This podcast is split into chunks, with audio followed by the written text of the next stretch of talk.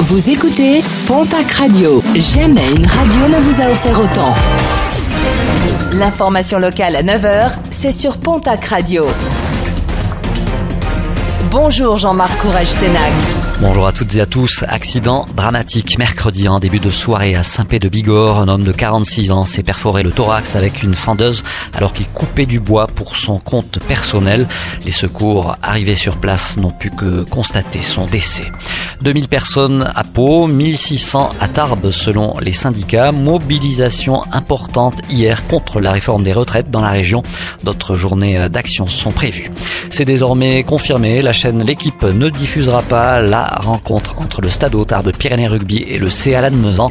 Une retransmission en large différé prévue lundi prochain, lundi 24 février, mais finalement annulée suite au pugilat.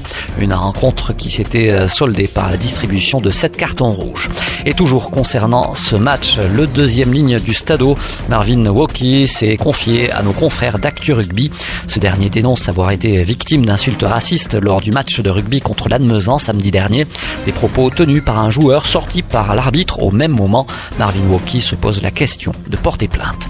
Ce qui nous amène au sport, le vrai, avec euh, eh bien pour ce week-end le programme rugby top 14, déplacement de la section paloise à Castres. L'aviron bayonnais reçoit le Stade français en Pro D2 suite de la 21e journée.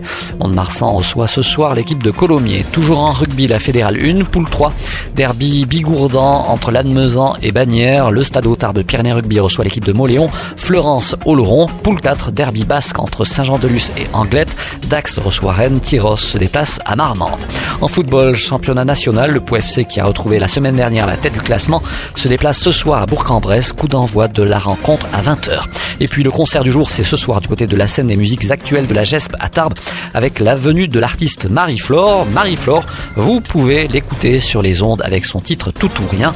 Et pour en savoir plus, direction internet le www.lagesp.com.